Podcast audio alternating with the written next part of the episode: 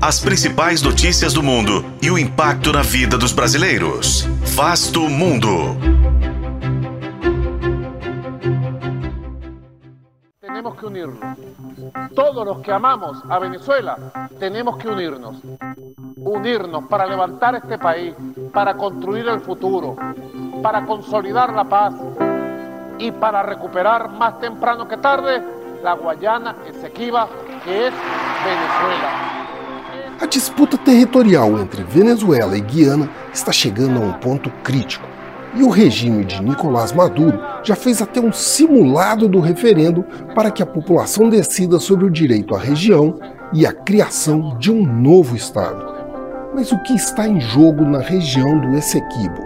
Este é Vasto Mundo, podcast de relações internacionais do tempo, e juntos vamos saber mais sobre a importância da área disputada. Mecanismo estabelecido. Após a aprovação pelo parlamento, a Venezuela vai realizar em 3 de dezembro um referendo sobre a posse de Essequibo.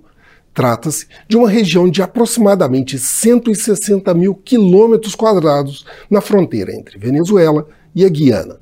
O território é ocupado por mais de 120 mil pessoas e foi definido como parte da Guiana em 1899, quando ela ainda era uma colônia do Reino Unido.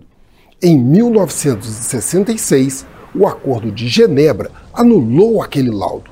E agora, a questão está sendo julgada pela Corte Internacional de Justiça em Haia, que não é reconhecida pelo regime bolivariano. A região possui reservas de ouro, florestas e água em abundância. Mas o interesse sobre ela cresceu em 2015, quando a ExxonMobil iniciou a exploração de petróleo. O bloco de Starbrook guardaria algo em torno de 11 bilhões de barris de petróleo a 190 quilômetros da costa. E a petrolífera já investiu mais de 180 bilhões de dólares no projeto, que prevê sondas de exploração profunda que extraem 120 mil barris de petróleo por dia e um gasoduto com capacidade para transportar 50 milhões de pés cúbicos de gás por dia. O presidente da Guiana, Ifan Ali considera o referendo venezuelano uma ameaça à paz e à segurança do Caribe.